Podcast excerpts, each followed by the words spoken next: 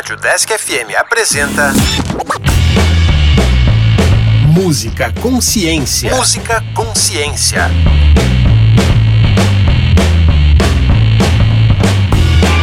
Olá, eu sou a Heloísa. E eu sou a Luana. E este é o Música Consciência, um programa que traz um pouco da história e aborda a ciência presente nos instrumentos musicais. Caso você tenha sugestões de instrumentos musicais ou de músicas para ouvir, envie um e-mail para o deskconsciência.gmail.com. E hoje vamos falar de um instrumento um tanto quanto exótico, as castanholas. A castanhola, também conhecida como castanheta, é um instrumento de percussão muito antigo. Acredita-se que tem aproximadamente 3 mil anos de idade, originada do povo fenício, e tendo evoluído de um instrumento bem rudimentar, a batida de duas pedras. Esse instrumento era inicialmente utilizado em cerimônias e festivais religiosos. Devido ao comércio marítimo, chegou aos países do Mediterrâneo e tornou-se extremamente conhecido na Espanha, principalmente na região da Andaluzia, famosa pela popularização do flamenco, um estilo de música, dança e canto popular espanhola. É no flamenco que as dançarinas utilizam as castanholas durante as apresentações, não é? Sim, Luana, elas são utilizadas como um dos elementos principais dessas apresentações. Mas se engana quem acha que as castanholas estão presentes apenas no flamenco. Elas dão ritmo a outros gêneros tradicionais espanhóis, como a dança folclórica sevilhana da região de Sevilha, Além da Espanha, o instrumento também é utilizado em Portugal e em países hispano-americanos. E antes mesmo do flamenco, a castanhola teve seu lugar na música clássica, no período barroco. De forma tradicional, as castanholas são presas nos polegares e outros dedos são utilizados para pressionar os lados um ou outro. Claro que o som emitido depende também dos outros dedos utilizados. Na música clássica, as castanholas são usadas de forma diferente. Elas são presas na extremidade de pequenas barras, facilitando seu uso. O compositor e violonista espanhol Santiago de Murcia foi um dos primeiros a acrescentar esse instrumento em suas composições, principalmente em sátiras e fandangos, isso já no século XVIII. As castanholas são usadas também na famosa ópera Carmen de Georges Bizet, escrita no século XIX. Ouça um trechinho aí.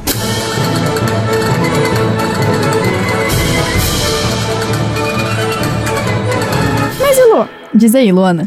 Já ouvi falar que as castanholas têm uma espécie de gênero. Exatamente. A tocada na mão esquerda é mais grave e pode ser chamada também de castanhola macho. Já a da mão direita é mais aguda e vem com uma marcação para identificação. Essa é a castanhola fêmea. Ah, então é por isso que são sempre vendidas em pares. Isso mesmo.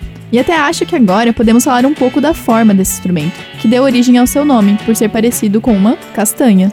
As castanholas têm o formato de dois pratos fundos perfurados em uma extremidade também conhecida como orelha, por onde passa uma corda ou fita, que é presa no polegar do músico. E castanholas semiprofissionais são geralmente feitas de fibra, onde lâminas de papel são prensadas e cobertas com uma resina. Já as profissionais podem ser feitas também de tela, vidro ou madeira. A escolha depende do som que se espera do instrumento. Os instrumentos geralmente são cobertos com resina, a fim de melhorar a resistência. Em castanholas feitas de madeira, por exemplo, o som é mais frio e harmônico. Castanholas feitas de tela são compostas de lâminas de papel com tecido de algodão, e seu som é mais rouco e grave, sendo mais utilizados em estúdios e espaços limitados. Já as feitas de vidro são mais leves, têm grande potência sonora e são especialmente utilizadas em solos e espetáculos ao ar livre. Mas, Elo, eu ouvi antes e achei que você tinha falado errado. É vidro ou vidro? É vidro mesmo. É um material de alta precisão e dureza, composto de finas lâminas de papel impregnadas de uma resina especial de grande dureza. Foi o desenvolvimento desses materiais mais resistentes que permitiu uma mudança interessante no instrumento. Hoje em dia, podem ser feitas castanholas de caixa dupla, que possuem um pequeno degrau no seu interior, servindo como amplificador da sonoridade do instrumento e que dão mais intensidade ao toque. Apesar do formato mais tradicional lembrar de uma concha côncava, hoje em dia existem castanholas de formatos retangulares, quadrados e até mesmo triangulares. Nossa, que legal, Elo!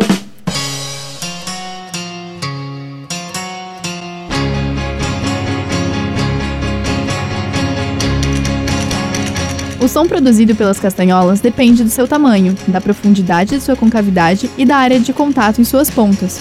E já que estamos falando de instrumentos pequenos, tocados em pares e até peculiares, podemos citar também um instrumento bem inusitado, os snooches.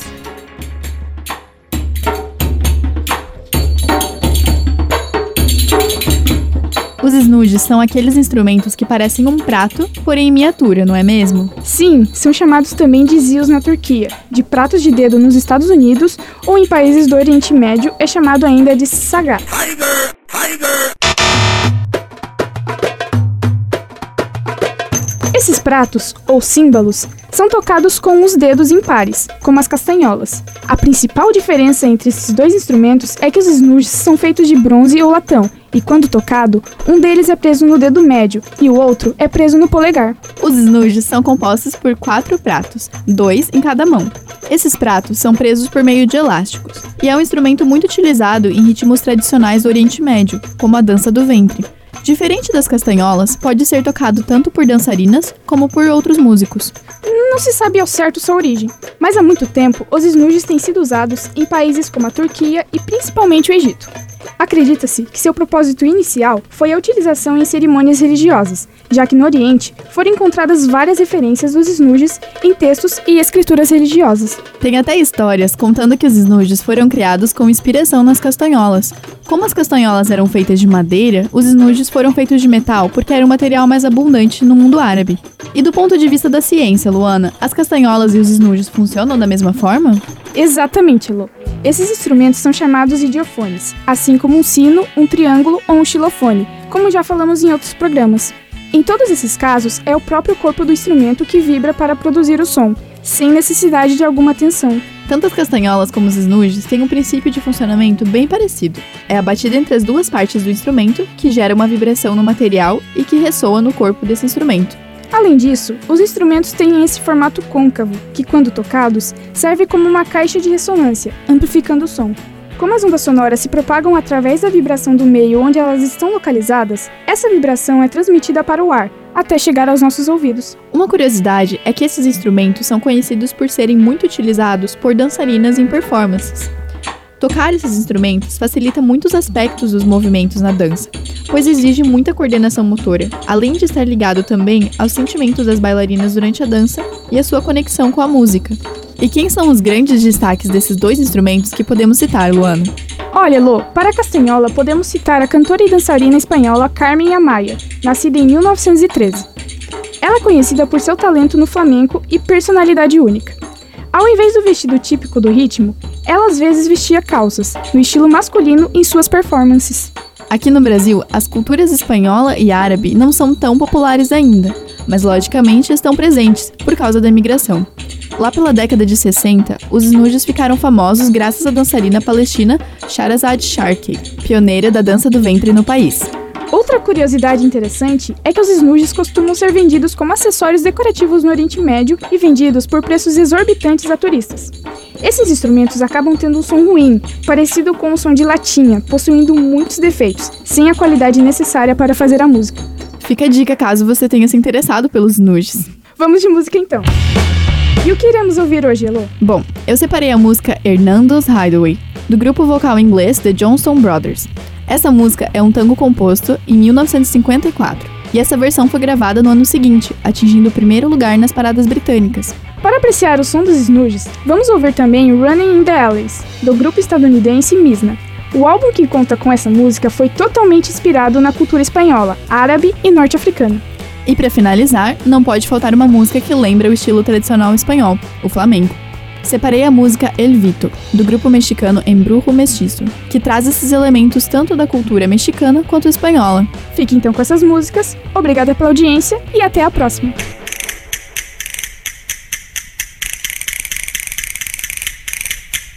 I know a dark, secluded place, a place where no one knows your face, a glass of wine, a fast embrace. It's called Hernando's Hideaway. Ole, all you see are silhouettes, and all you hear are castanets, and no one cares how late it gets. Not at Hernando's Hideaway. Ole.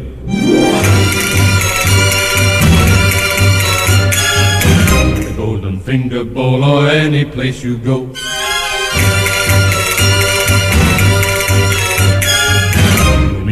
Uncle Max and everyone you know.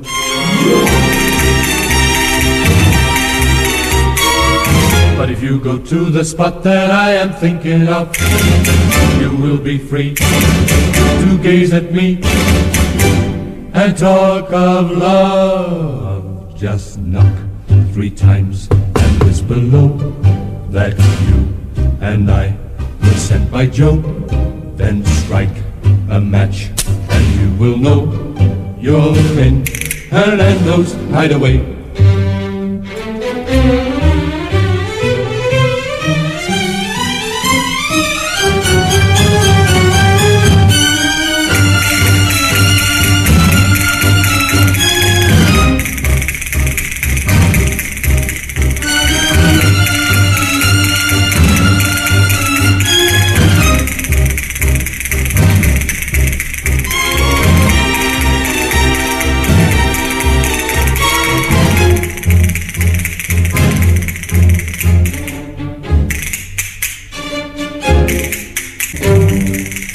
Just knock, and I was sent by Joe.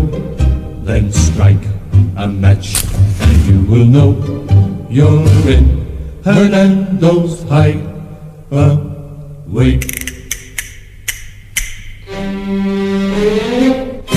Música Consciência.